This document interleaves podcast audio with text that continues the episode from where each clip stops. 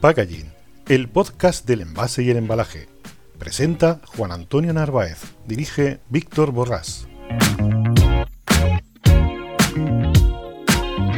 Hola a todos y bienvenido a una nueva entrega de Packaging Podcast. Soy Juan Antonio Narváez, presentador del primer podcast mundial en iVoox de habla hispana de envase y de embalaje.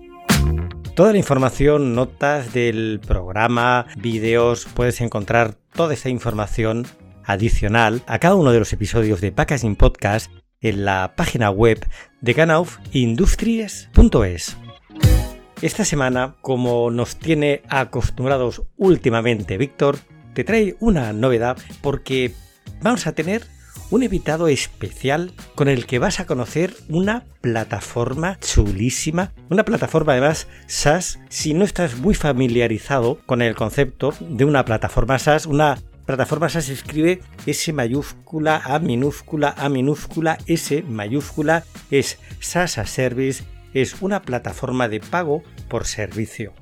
Pues para explicarte el funcionamiento, vamos a estar con el CEO y fundador de Pack IoT, que consigue a través del software, del software que mejores y comprendas todo el proceso de producción, dándole una información en tiempo real a los responsables de planta y especialmente al operador para que pueda tomar las decisiones adecuadas. El software de Pack IoT ayuda en definitiva a la industria del embalaje, a tu empresa, a mejorar muchísimo la eficiencia y reducir los costos de desperdicio a través de análisis integral. Son soluciones plug and play fáciles que además brindan una información a todos niveles.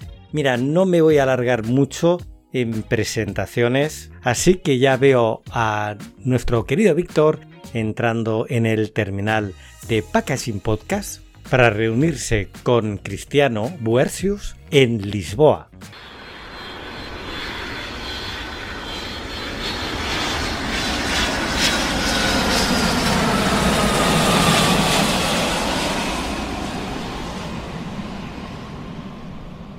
Hola, queridos oyentes, ¿cómo estáis? Otra vez aquí en Podcast Packaging y siempre con pequeñas sorpresas.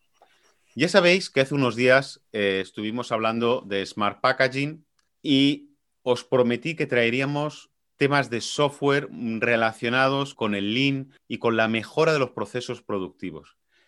Y mirar por dónde tenemos la suerte de contar aquí hoy con Cristiano, que ahora os lo presentaré donde nos va a enseñar una aplicación SaaS que yo estoy seguro que os va a llamar la atención.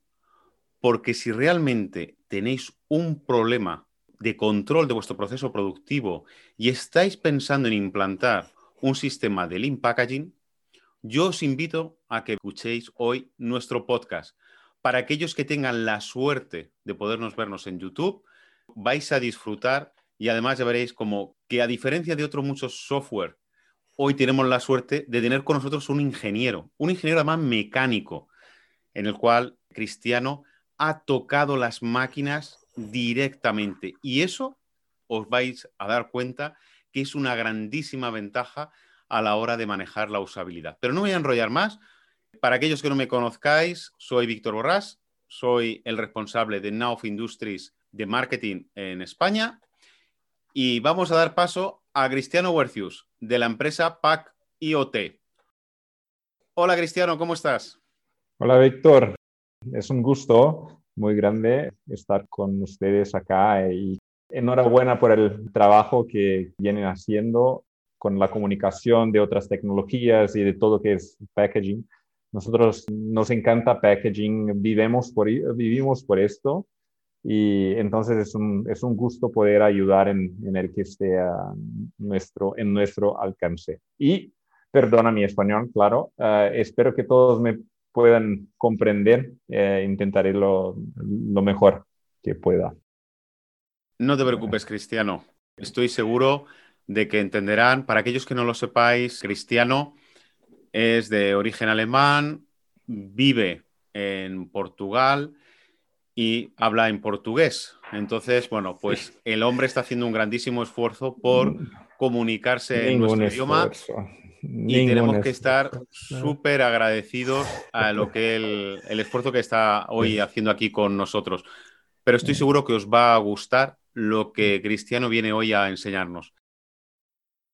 Cristiano, cuéntanos por qué tomaste la decisión hace unos años de crear este software. Porque el otro día cuando estuvimos hablando me llamó mucho la atención lo que me comentaste y lo que me explicaste. Perfecto. Como has bien dicho, yo soy ingeniero mecánico y mi primer trabajo ha sido en un fabricante de embalajes de tubos plásticos para la industria cosmética y todo, y, y era una startup de packaging. No se llamaban startup porque era el 2002 en su momento, o sea, hace casi 20 años. Y yo era el, empleado número 5 de la empresa. Y era un, suizo que se había mudado en Brasil, este era en Brasil 2002, y ha dicho, yo voy a crear la empresa más grande de packaging de Latinoamérica, del cero. he dicho, oh, me parece bien, una aventura, vamos a aprender y todo, pero no teníamos máquinas, nadie sabía hacerlo. O sea, las máquinas em, venían de Suiza, de Alemania, y yo era el, gerente de producción con 22 años. Y hemos empezado del cero, o sea, a entrenar a gente que trabajaba en el campo, trabajaba con la agricultura y todo más, a manejar las máquinas. Y con tres turnos y trabajando, llegaron las máquinas. Y era como hacer la gestión de todo esto solo con papel y me llamaban a las 2 de la mañana y todo, todos los jefes de producción saben lo que es, ¿no? Que todo es muy centralizado porque toda la información es centralizada. Entonces, como yo en su momento en una empresa todavía pequeña, ahora sí, ya son los más grandes de Latinoamérica, pero en su momento era, era una empresa pequeña y toda la información era centralizada. Entonces, después, claro, ha pasado muchísimo tiempo. Yo he trabajado después en Alemania muchos años con procesos, con ingeniería y luego en Brasil he empezado a trabajar con empresas de tecnología y startups que han tomado inversiones del Valle del Silicio y todo más y he visto que era increíble lo que pasaba en el mundo, ¿no? La industria siempre líder de tecnología, siempre un líder en todo. Las máquinas tienen mucha tecnología. Todo para hacer cualquier embalaje eh, se requiere muchísima tecnología, pero la tecnología está solo en las máquinas. En la capa de información no existe nada. Y esto yo vi con este, esos dos mundos, el mundo de tecnología, startup y de comunicación de web, SaaS, y el mundo en la industria y yo pensé, no es posible, no es posible que la industria con tanta inversión, con tanta tecnología, no pueda trabajar con la tecnología y la usabilidad principalmente. Vamos a hablar un poco acerca de usabilidad y diseño. No es posible que no tengan que una aplicación de dos dólares en Apple Store sea mejor que el software que se utilice en, en la fábrica, ¿no? Que son millones de euros de inversiones. Entonces, es un poco de esto. Es creer que no es posible que el software que se utilice todavía en la industria sea tan, perdón, feo, complejo y difícil de utilizar. Entonces, esa es nuestra batalla. Para aquellos que no lo sepáis y ahora lo vais a ver, y me adelanto un poco a lo que ha dicho Cristiano, y es que las aplicaciones que existen hoy en máquina herramienta son muy mal o muy poco manejables en líneas generales. No están pensando en el usuario, es decir, en el operador, con lo que normalmente el diseño es bastante malo. Y aquí es donde, gracias a la experiencia de Cristiano de estar trabajando día a día como operador y con los operadores, lo que le llevó a rediseñar, pero desde un concepto de UX, ¿vale? Para aquellos que no lo sepan, es la experiencia del usuario, a mejorar esos diseños y a desarrollar esta aplicación. ¿Es así, Cristiano? Perfecto. Yo creo que la revolución, se habla mucho de la industria 4.0 y muchos piensan que son robots, ¿no? Oh, los robots vienen y todo más. Yo creo que las personas van a estar ahí por más 20, 30 años.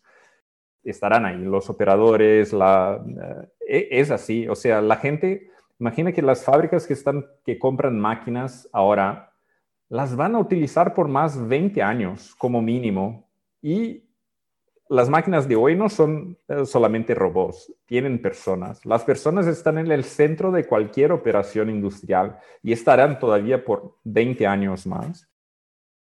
Y todavía el software es diseñado para quién? No para el operador que estará ahí por más 20 años y que es la persona más importante en la cadena de producción. Las aplicaciones y los, el software está diseñado para el CEO, porque la industria trabajó antes de la revolución del, del IoT, del SaaS que estamos viendo ahora. La persona que tomaba las decisiones en la industria acerca de qué software utilizar, principalmente cuando hablamos de ERPs, de MES, era el CEO junto con el director de TI. Entonces, sentábanse en una sala y decidían, ¿no? y, oh, las especificaciones, me gustaría tener esto y esto. Y, ya los operadores solo llegaban obligaciones. o sea, como yo, si yo quiero este reporte, ustedes tendrán que darme estas informaciones. Entonces, lo que veo es que la revolución de la industria 4.0 y todo más es una revolución eh, más que nada de usabilidad, de poner el usuario más importante en el centro ¿Y quién es el usuario más eh, importante? Es el operador. O sea, es eh, invertir la pirámide de decisión, o sea, diseñar para el operador, porque sí, si el operador está involucrado y ve valor en esta herramienta, la va a utilizar y va a generar la información que es importante para la toma de decisión de toda empresa. Pero sin el operador, que es el ejemplo de los sistemas de RPs, están diseñados, son muy importantes, claro, para la parte financiera de la empresa y todo más, pero no entregan valor para el usuario final. Entonces creo que es mucho nuestra, en lo que creemos es esto, que esta es la grande revolución, es una revolución de usabilidad. Si me lo permites, Cristiano, hace unos días tuvimos la suerte de contar con Alex Brosa, que te animo a que lo conozcas, y justamente una de las tendencias para los próximos cinco años, que yo creo que no es algo que es nuevo de ahora, como tú has dicho, sino ya lleva unos años poquito a poco implantándose. Lo que pasa que ahora pues se está abriendo más al mercado y a, ser más conocido por todo el mundo, y es lo que tú has dicho, la usabilidad, la experiencia del usuario. De hecho, al final son personas las que tienen que manejar las aplicaciones, en este caso, o las máquinas, y debemos de pensar en ellos, porque al final, si lo que queremos es optimizar un proceso productivo, lo debemos de hacer sencillo para que el operador pueda realizar esas operaciones que al final necesita controlar pues, el responsable de planta o controlar desde un punto de vista numérico el financiero o el mismo CEO de una empresa, pero lo más importante es lo que tú has dicho, y es que alguien, si y normalmente es una persona, tiene que meter los datos, pues tiene que ser de una manera sencilla para que se haga, porque si no es sencillo, pues se hará de aquella manera y seguramente los datos que nos estén llegando pues no sean los reales al 100%. Siempre habrá, hombre, siempre hay una desviación, pero si encima es complicado, pues esa desviación se multiplicará. Y ya que estamos hablando, hay otra duda que el otro día estuvimos comentando, ¿no? Bueno, ya sabes que en otra época anterior, pues tuve la suerte de estar manejando equipos de este tipo en algún proyecto. Y me gustó mucho la solución que dijiste, sobre todo porque dirán, bueno, pero es que esto estará hecho para máquinas muy modernas. Y claro, si está hecho para máquinas muy modernas, para mis máquinas que son antiguas, pues no van a servir. Cristiano, aclara esta duda porque estoy seguro que esta es otra de las decisiones que muchos de nuestros oyentes van a quedar sorprendidos. Claro, lo que pasa es que cualquier solución para la industria, sea PKIoT o, o no, otro tipo de sistema, al final tiene que resolver el problema de la industria como un todo, o sea, de la fábrica, de la planta como, como un todo, ¿no? Si podemos resolver el problema de una máquina, de la más moderna o de la otra, y no resolvemos el problema del resto, no resolvemos el problema. Entonces, esto ha sido un, desde el principio, ha sido algo muy importante para PKIoT que podamos trabajar con máquinas legado, con máquinas más antiguas y todo más. O sea, eso es un, uno, y que es un mito, ¿no? Oh, tiene que tener las conexiones muy, muy modernas, muy desarrolladas. No es eh, la idea. La idea es trabajar con lo que ya está disponible. O sea, incluso en máquinas que no tienen PLC, que no tienen, que trabajan con relé todavía, podemos ir ahí y buscar la información más importante para entregar el principal indicador de una fábrica, que es el OEE, o la parte que, viene del OEE, que es el Overall Equipment Efficiency, que es, nos da una idea de dónde puedo mejorar, dónde están los potenciales. Está con pérdida de velocidad de la máquina, tengo mucho desperdicio o tengo mucho tiempo de paro. O sea, el OEE nos da un poco de esto. Y esto podemos hacer en cualquier máquina, sea de la más antigua, porque es importante. Sin esto, el jefe de producción no puede utilizar el sistema sin, sin poder darle la información de todas las máquinas. Y lo que hemos dicho, las máquinas en la industria de embalaje es normal que trabajen por 20 años o más. Es normal tener máquinas con 30 años en la producción y estas máquinas no tienen todas las eh, interfaces de comunicación y todo más. Entonces, ese es un mito. Y el otro es que, no, ese es muy complejo, son proyectos muy largos. No es verdad. O sea, actualmente podemos implantar en, en algunos, claro, depende muchísimo de la infraestructura que ya esté disponible en la fábrica, pero eh, en una semana ya se puede tener datos de saber cómo está trabajando mi fábrica. Aquí es la pregunta. Sabemos cuántos pasos hemos dado en el día, pero no sabemos cuántas unidades hemos fabricado en la máquina por la cual hemos pagado millones de, euros. Eso es cierto, llevamos el móvil en el bolsillo, nos dice dónde estamos, cuántos pasos hemos dado, a qué hora nos hemos despertado, a qué hora nos hemos acostado, si hemos dormido bien, pero lo más importante es, oye, pero mi producción va a llegar a tiempo vamos a poder entregar este pedido que era súper urgente, pues no, pues no lo sabemos. No lo sabemos porque dependemos de que alguien recoja toda esa información y en un Excel o en, o en un ERP, pues lo pique a mano, ¿eh? como se dice en, castellano, es decir, lo introduzca a, mano y a partir de ahí, bueno, pues pasa unas cuantas horas y ya a lo mejor hemos llegado tarde a hacer nuestra entrega. Y si te parece bien, Cristiano, porque aquí estamos contando distintas facetas. Yo creo que lo mejor, desgraciadamente nuestros oyentes del podcast no lo van a poder ver, pero les invito a que vayan al canal de YouTube y vean esta aplicación, lo sencilla que es. No sé si quieres explicar algún detalle más, no hay ningún problema, pero lo digo porque, bueno, pues eh, ya que estamos contando elementos prácticos que yo creo que son interesantes para aquellos que nos están escuchando, que normalmente no se dicen, siempre nos venden la parte tecnológica, las características, tal. No, tú estás contando las cosas sencillas, eh, la problemática real. Pero yo creo que también es interesante pues, enseñar un poco la aplicación y si tienes que decir algún detalle que evidentemente tengas que mencionar, pues tú mismo. Perfecto. Perfecto. La única cosa antes de enseñar la aplicación es decir cómo llegan, primero, PKIoT entrega la parte de ¿Cómo va mi producción? Es la, esa es la pregunta más importante o la, la pregunta central que respondemos con PKIoT.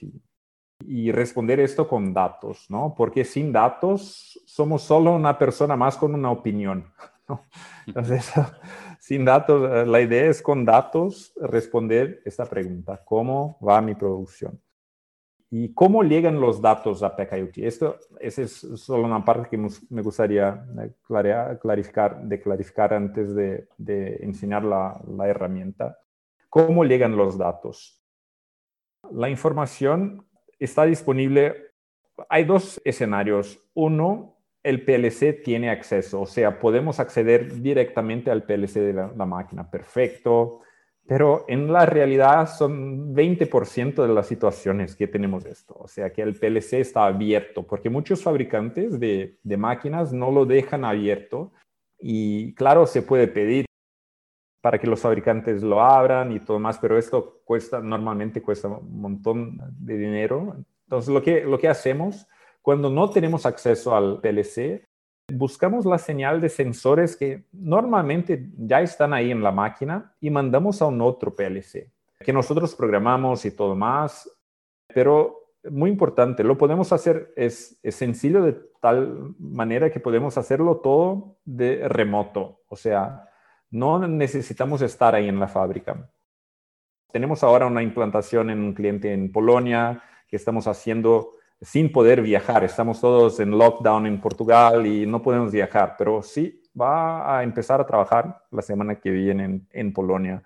Entonces, vamos a buscar la señal del sensor, mandamos a un PLC y del PLC la información viene a nuestro gateway, que es instalado normalmente en el servidor del cliente. Con acceso remoto también lo podemos hacer todo. Y desde ahí la información va a la nube. Entonces, a partir de ahí es una información como un, SaaS que, eh, que has bien dicho, es un software as a service que está disponible en la nube. Entonces, eh, un poco solamente antes de enseñarle la herramienta, cómo los datos llegan al, al PKIoT. De hecho, es un detalle importante porque no sé si entendemos que al final podemos llevar el control y sobre todo en esta época de confinamiento, podemos llevar el control y la supervisión de los procesos productivos desde casa o desde otra oficina sin tener que estar presencialmente en ella o desde una central para controlar remotamente distintas plantas. Plantas, claro. Y eso es un aspecto muy importante que estamos viendo como mucha de nuestra industria, ese ha sido uno de los dolores de cabeza en esta situación de pandemia en la cual no, nos encontramos. Perfecto, perfecto. Así es. Lo que vemos es que el COVID ha acelerado muchísimo algunos procesos de digitalización, ¿no? Es, es una realidad. Mucha gente que no tenía esta, eh, que había aplazado todas estas decisiones, ahora ha cambiado en una urgencia. Entonces, para tener transparencia de la información. Bueno, eh, voy a enseñar un poco para darles una idea de qué es PKIoT.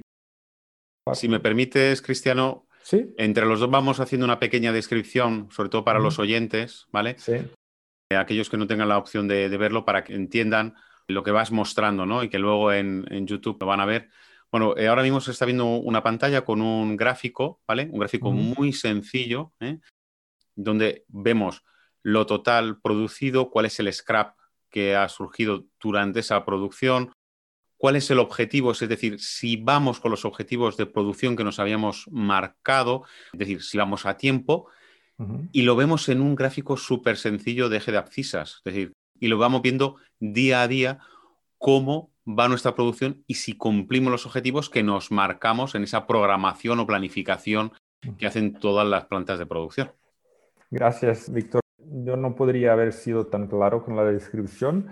Y una parte importante también es mirar el proyectado, porque parece una información muy sencilla, ¿no? Pero es, ¿cuál es la proyección?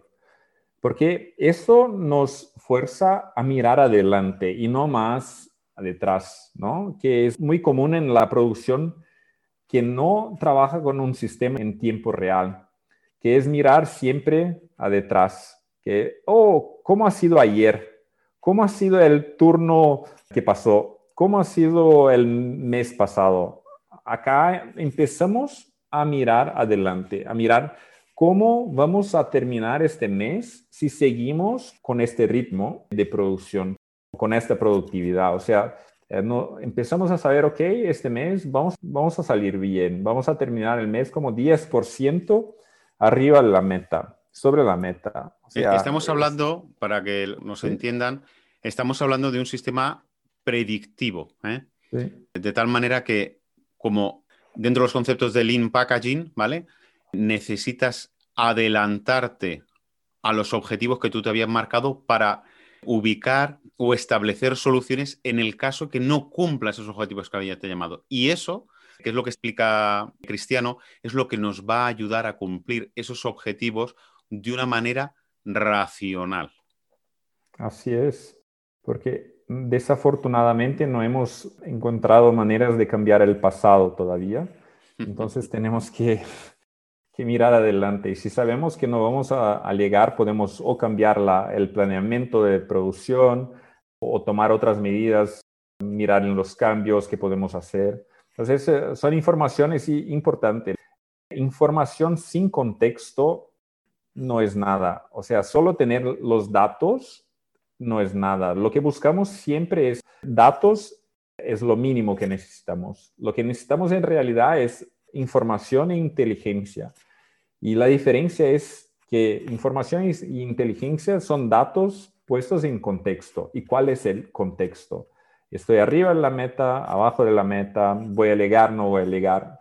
Esos son los contextos, el contexto que damos con usabilidad. Eso todo es un trabajo de, de UX que, ha dicho, que has dicho muy bien, Víctor. Entonces, el contexto de los datos es lo más importante. Hacer la, conexión de los datos, conectar las máquinas, eso no es el trabajo más difícil, más complicado. La parte más complicada es garantizar que esos datos sean útiles para quien los necesita. Entonces, esto hemos desarrollado de manera que que cualquier eh, persona de la producción lo pueda utilizar y lo pueda comprender lo que, lo que tenemos. Entonces ahí podemos ver la producción día a día, el desperdicio, cómo vamos, el OE, cómo está el OE por día o lo podemos agrupar por semana para ver cómo vamos, mirar un periodo, un periodo más largo para saber si, si hay una correlación de OE con los cambios. Los cambios son son muy importantes en la industria de embalaje, ¿no? Hay muchísimos cambios y tiene una correlación muy fuerte. También analizar cómo están los turnos, comparar los turnos para saber si, oye, habrá algún turno que necesita de un entrenamiento o que tiene dificultad, que podemos ayudarles a mejorar. Entonces, tener esta información de manera muy sencilla cambia mucho la manera que se hace la gestión de la fábrica. Y al final, ¿qué buscamos? Más productividad, ¿no? Más productividad, menos costes y siempre con ese objetivo en mente. Entonces, la parte... Si me lo permite, Cristiano, para los que no, no están viendo, eh, nos ha enseñado una pantalla donde hacía, a través de un gráfico muy sencillo, un gráfico de acisas, la comparativa de la productividad de cuatro grupos distintos de operarios que están en distintas máquinas y al final en ese gráfico es que lo ves clarísimo, ves si realmente todos están, porque la curva debe ser paralela, porque deben de estar todos cumpliendo esos mismos tiempos. Si no es así, es lo que dice Cristiano, pues a lo mejor le hace falta una formación oye o no, a lo mejor hay un problema de ajuste en esa máquina que no están los tiempos igual que en las otras, o a lo mejor es el material que es distinto. Esas son las decisiones que con gráficos muy sencillos nos permiten mejorar y eficienciar o optimizar nuestros procesos de producción. Eh, gracias, Víctor. Y principalmente lo que, lo que garantiza esto es la transparencia de información, ¿no? Entonces, la parte de tener esta información transparente para todos, hace con que las conversaciones en la fábrica cambien. Se deja de, buscar culpables y se pasa a buscar soluciones, porque sin un sistema que todos utilicen, las conversaciones son muy, hey, ¿qué pasó? ¿Por qué no, por qué no, no has producido ¿no? entre el, jefe de turno, el jefe de producción y el operador? Cuando la información está transparente y disponible para todos, la conversación empieza a ser, oye, yo he visto que la máquina no ha producido, ¿qué podemos hacer? ¿No? Yo he visto que el, que el cambio ha, demorado más que debía. ¿Qué podemos? ¿Necesitas ayuda? El diálogo cambia de qué pasó para, ok, ¿qué hacemos con esto? ¿Cómo podemos mejorar? Eh, porque en la fábrica la charla es muy de qué pasó, ¿Qué pasó? ¿Qué pasó? ¿Por qué no, ha producido? Entonces, esto es, es muy positivo de, de, tener un sistema que, que posibilite. Sí, que, no te ayude, que no te ayude a mirar el pasado, sino uh -huh. a mirar el presente de cómo solucionarlo y cuáles son las medidas que tienes que implantar, sí. cambiar o modificar para que no vuelvan a ocurrir. Así es. Y esto todo, entonces acá, acá podemos ver el, el tiempo de paro de máquina. Tenemos un pareto muy claro y muy, muy sencillo de se analizar para saber, ok, en este, esta semana hemos perdido 76% del tiempo productivo. Oh, pero es, es mucho. Oh, uh, la gran parte ha sido una, un downtime planeado. Entonces, ok, no está mal, porque eso estaba planeado una preventiva o algo así, ¿no? Que estaba, o sea, se deja de se preocupar por cosas que no, cosas que no se debe preocupar. Y esta información de dónde viene, o sea, cada vez que la máquina para, PKIoT sabe que la máquina paró, que la máquina ha parado, pero ¿quién va a decir por qué ha parado? El operador. Y ahí que está la parte del contexto de la información. No hay códigos, alarmas, que pueda contar toda la historia de un problema productivo. Necesitamos del operario, del operador para decirnos qué pasó. Entonces el operador es quien nos va a decir, ok, tuve un problema, es, ha sido una, un mantenimiento y nos puede también ah, decir en detalles qué pasó. Entonces, el operador tiene en su tablet uh, la información que es donde mete los motivos de parada. Es donde empieza y termina una orden de producción. Entonces, esa es la interfaz del tablet. Estoy enseñando un poco la, la parte de, de, la interfaz del operador. Voy a explicarlo, Cristiano. ¿Sí? Mira, es, es, para aquellos que no lo veáis, estamos viendo la aplicación que tendría en la tablet o un móvil ruborizado de estos industriales, donde el, el operario aparece su código de operario y en el caso de que ocurra un incidente salta una alarma, se ve de color rojo, en este caso no hay ninguna alarma, sí, pero se puede visualizar y a partir de ahí, de, como... de, ver esa alarma, uh -huh. pues tiene un menú desplegable donde elige cuál ha sido el motivo de esa parada. Incluso luego, ese evento tiene un campo de texto para poder explicar de una manera más detallada cuál es el error o el motivo de esa parada, que muchas veces es muy importante porque a veces los motivos de parada son muy genéricos porque no puedes especificarlos todos y en esas anotaciones es donde uno puede recoger pues esos pequeños detalles que al final pues pueden servir a lo mejor para crear un nuevo submenú o no para tener una acción correctiva que hasta el momento pues no se había contemplado porque nadie reflejaba ese momento de parada. Es que momento, esa circunstancia, perdona Cristiano. Sí, no, gracias. Y esta parte de, aquí es clave el involucramiento del, del operador, ¿no? Que él sienta que, que ese es, es, un sitio donde puede poner información y recibir algo de vuelta, ¿no? Y el hecho que esta información, cuando la mete acá, está disponible para todos con transparencia, o sea, toda la información, normalmente cuando hacemos una implantación en la fábrica, una parte es poner monitores, poner pantallas en la fábrica donde la información está en tiempo real. Entonces, toda la información que ellos meten ahí en el tablet están inmediatamente disponibles a todos. Y esto cierra el loop, ¿no? De información. O sea, él sabe, porque es diferente de meter una información en el RP, que la información uh, sume, ¿no? Desaparece y no sabe para dónde ha ido. El operador mete ahí y ¿qué pasó con la información? No sé. Con, Voy a con explicarlo, esto, Cristiano, para que lo entiendan. Sí.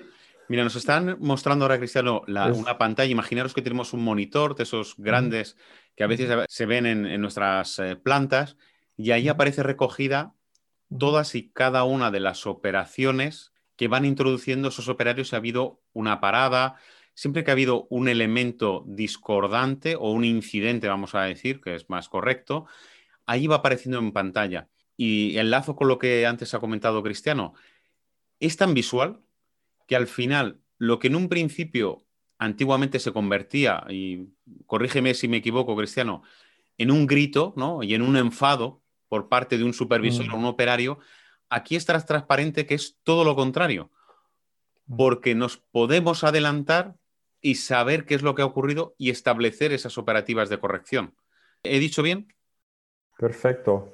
Mejor que yo pudiera describir. Gracias. Gracias.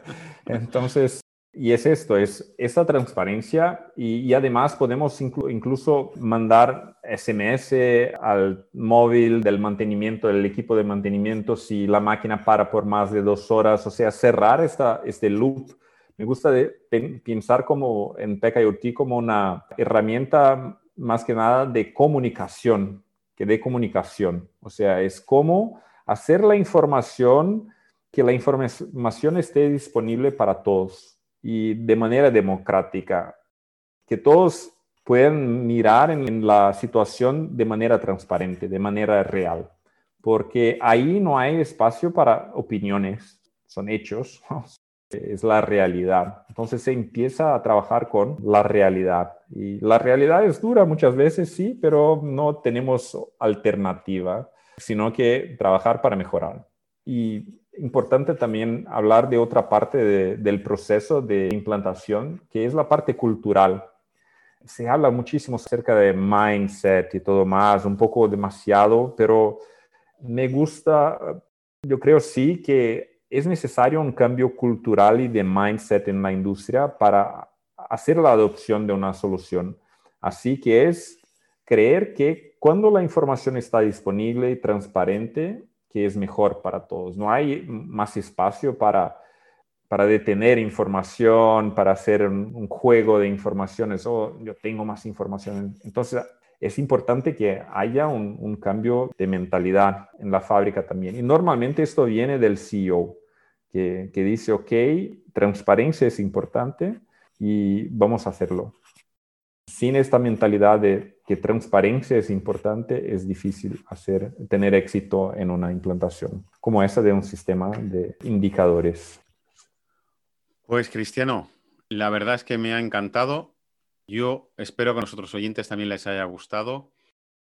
Hasta ahora no hayamos traído... Yo espero que hayan comprendido 50% de lo que he dicho, entonces eh, esto voy a quedarme contento. Hombre, yo creo, yo creo que han entendido más del 50%, porque a pesar de lo que dices, hablas bastante bien el castellano. Y estoy seguro que ya no solamente aquí en España, sino al otro lado, como decimos en España, del charco, ¿no? Del gran charco del, Atlántico, seguro que te habrán entendido y estarán agradeciendo todos nuestros oyentes el esfuerzo y lo que nos has mostrado. Porque no has venido a contar simplemente un software, es que nos estás trasladando un tema de vivencia y de cambio cultural, que muchas veces nos olvidamos a la hora de implantar un software y tener esa doble vertiente o esa doble mentalidad. Yo, y te lo digo personalmente, no hay tantas empresas que estén pensando, por lo menos en el sector industrial. En otros sectores más dirigidos al consumidor sí que ya existe esa tendencia y esa preocupación, pero la verdad es que en el sector industrial yo hasta la fecha no lo había visto. Muchas gracias. Eh, me gusta mucho un, gusta mucho un, dicho, le voy a decirlo en inglés y por favor si lo puede traducir, que es A fool with a tool is still only a fool. Entonces es importante que la cultura también venga junto, que la herramienta sea solamente un catalizador del cambio, ¿no? Pero el cambio tiene que ser más grande que esto. Está claro que la comida sin la cuchara no nos puede es simplemente una herramienta, no es lo importante, lo importante es lo que está dentro de esa cuchara. Sí, así es, así es. Muy bien, Víctor. Muchísimas gracias. Me gustaría agradecerle por todo, por la oportunidad. Ha sido una experiencia muy, muy interesante. Y espero que, que haya sido interesante también y principalmente a, a los que nos oyen y estamos disponibles para hablar y para discutir de estos temas.